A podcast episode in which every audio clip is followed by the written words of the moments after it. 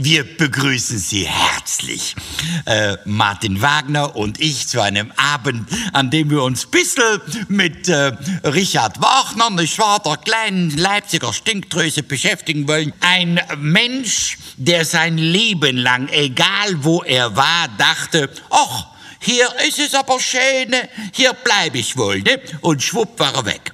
Ein Mensch, der sein Leben lang, egal in welchen Armen er lag, dachte, ach, bei der ist es aber schön, und schwupp war er weg.